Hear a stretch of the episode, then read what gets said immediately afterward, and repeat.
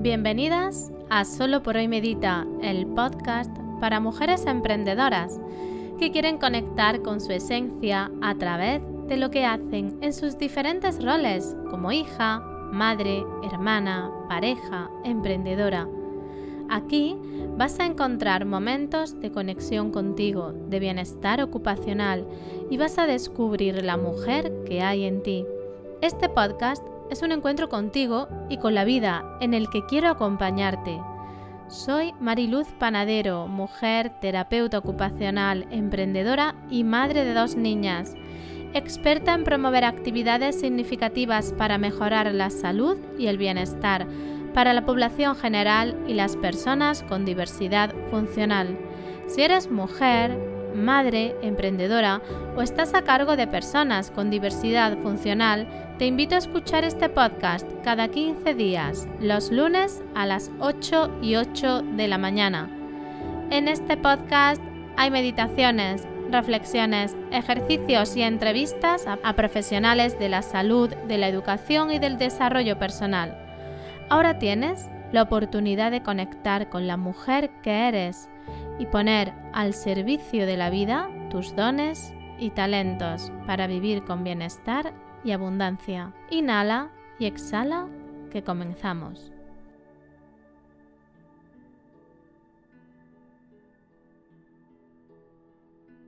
Hola, muy buenos días. Hoy, 21 de junio, empieza el verano. ¿Y qué verano?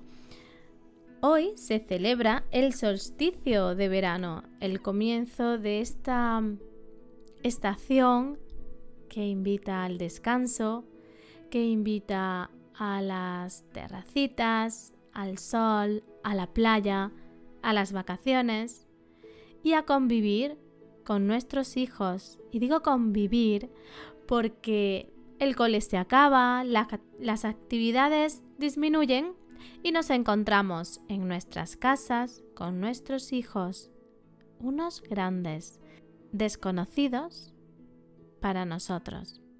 Y esto suena muy mal, pero en muchos casos suele ser así. No sabemos relacionarnos de una manera saludable y respetuosa con nuestros hijos. Y esto nos frustra. Queremos que realicen actividades, queremos que se relacionen, queremos que se sientan bien, pero el verano es largo y en muchos casos es cansado. Con el programa de hoy vengo a hablaros y a reflexionar y a daros estrategias y a invitaros a hacer un cambio en cómo vivir el verano. Para que esto no sea un cómo sobrevivo al verano, sino más bien sea vamos a aprender a disfrutar del verano en familia. Así que prepárate, bloquea este tiempo para ti, que hoy vamos a darle la vuelta al verano. Que levante la mano la madre y el padre que no se hayan imaginado cada año un verano ideal en el que los hijos se sienten felices porque las propuestas que se pueden hacer en el hogar satisfacen sus gustos, sus necesidades, porque la vida se adapta y se sincroniza muy bien, las rutinas se, se, acoplan muy bien, las vacaciones de los padres con las vacaciones de los hijos se articulan de forma armónica. Y ahora que levante la mano la familia que tienen que hacer encajes de bolillos para que sus hijos realicen actividades mientras ellos están trabajando, quién los cuida en esas horas en las que no hay actividades pero ellos tienen que seguir trabajando, cómo se organizan cómo acompañan emocionalmente a sus hijos que están también cansados, hay aburrimiento. El podcast se podría terminar en cinco minutos diciendo, si quieres vivir un verano en el que disfrutes con tus hijos, en el que el estrés no esté presente, ni la frustración, mira a tus hijos y ponlos en el centro. Pero esto no es tan fácil. Vivimos en una sociedad con un entorno que no favorece el que nuestros hijos estén en el centro y sus necesidades sean atendidas. Pero mi motivación hoy es que a esto le demos una vuelta de tuerca. Nuestros hijos los pongamos en el centro. Miremos nuestra realidad. Analicemos qué está ocurriendo en nuestra maternidad y paternidad, cómo es nuestra crianza y de qué manera podemos acompañar y mejorar la convivencia en el hogar. En verano, los niños necesitan descansar, tener rutinas diferentes a las que han realizado a lo largo del curso, ser más flexibles con ellos, fomentar el que se diviertan, jueguen, desconecten para que se reconecten, pasar tiempo en familia y necesitan mucha, mucha paciencia. ¿Y esto cómo lo podemos lograr? Como esto es algo que ocurre cada año, me he propuesto que cada verano, el mes de julio y agosto, lo dedico en la Escuela de Luz al acompañamiento familiar, al trabajo en equipo, a ofrecer recursos para niños y adultos, a través de juegos, de dinámicas, de meditaciones, cuentos, masajes, todo para fomentar el contacto, la unidad, la escucha, la comunicación, el vínculo, estructurado como siempre, con frases, con meditaciones, con ejercicios y este verano con un calendario mensual de dinámicas y ejercicios para hacer cada día y con cuatro clases cada mes, una clase, una videollamada, un directo a la semana. Dos al mes los llevaré yo, los conduciré yo y en ellos hablaremos de todo lo que vamos a hacer durante el mes, haremos dinámicas eh, en directo y ofreceremos un espacio de compartir experiencias en la maternidad, en la crianza y luego habrá dos clases en las que asista una profesora, psicopedagoga, que nos hablará de la comunicación empática. A ella la conocéis, muchos de vosotros y de vosotras, porque es Ana, mamá de Día Montilla, que, con la que llevo un año, mm, prácticamente un año, teniendo un directo en Instagram en el que hablamos de pedagogía y de bienestar. Y me hacía mucha ilusión que ella formase parte del equipo de profesores de la Escuela de Luz y que inaugurara esta nueva etapa dentro de la escuela. Ella va a realizar manualidades con materiales reciclados y con materiales que fomentan la conexión con la madre tierra y va a dar dos talleres sobre o dos seminarios sobre comunicación empática. Esta es mi manera, pero seguro que encontráis muchas. Yo os voy a hablar a continuación de qué cosas podéis hacer para mejorar la convivencia en el hogar y para mejorar la calidad de vuestros veranos. Comencemos partiendo de que no existe un verano igual ni una familia igual, que no todas las situaciones y circunstancias son las mismas, que no todo el mundo tiene vacaciones en verano, que no todo el mundo puede cogerse vacaciones o que no todo el mundo trabaja fuera de casa. Hay diferentes formas de vivir o, diferentes familias y situaciones que hacen que los veranos sean diversos. Lo que sí podemos hacer es que nuestro verano se adapte a nuestra realidad, que miremos cuál es nuestra realidad en la que vivimos, si trabajamos o no. Que a partir de ahí miremos cuál es nuestro entorno. Y cuando hablo de entorno es donde vivo, en qué situación, en qué circunstancias, cuántas personas hay en mi entorno que pueden participar del cuidado de los niños, bien sea la pareja, la familia, qué singularidades hay en nuestra realidad.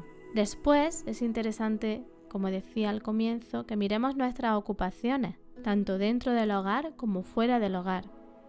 Por último, es importante que los padres y madres miremos a nivel personal cómo nos llevamos con el verano.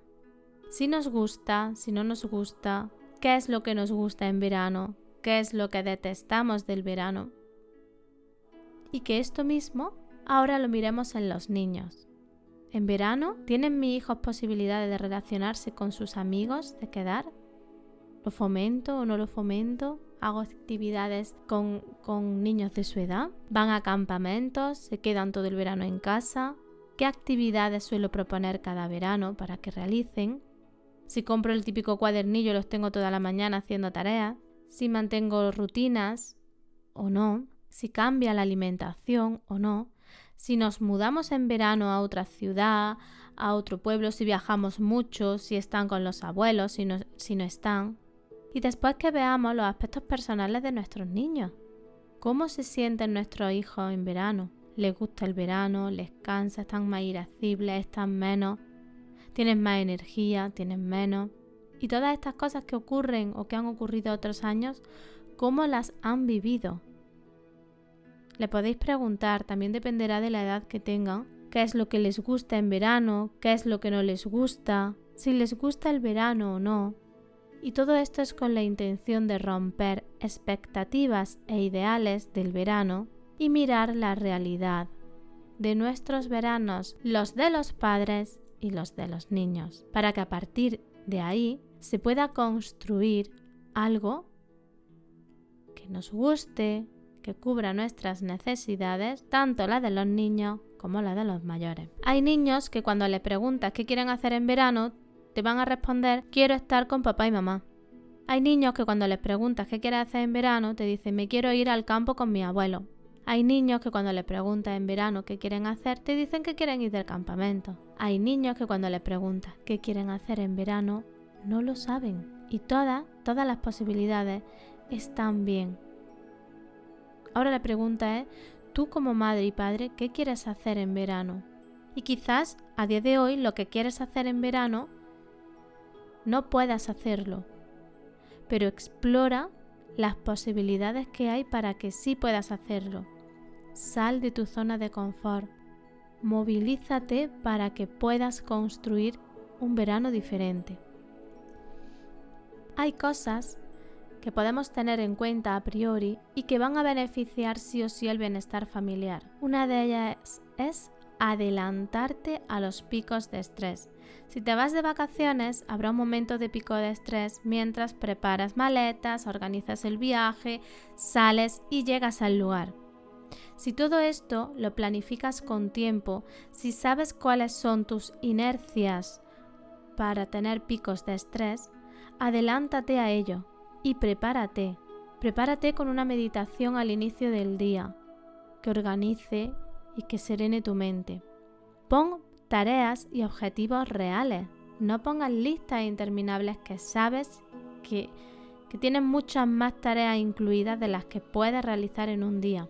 Deja siempre tiempo para hacer algo que les guste a los niños, con lo que disfruten y pasen tiempo de calidad contigo escúchalos, porque muchas veces menos es más. No necesitan tanto hacer los niños.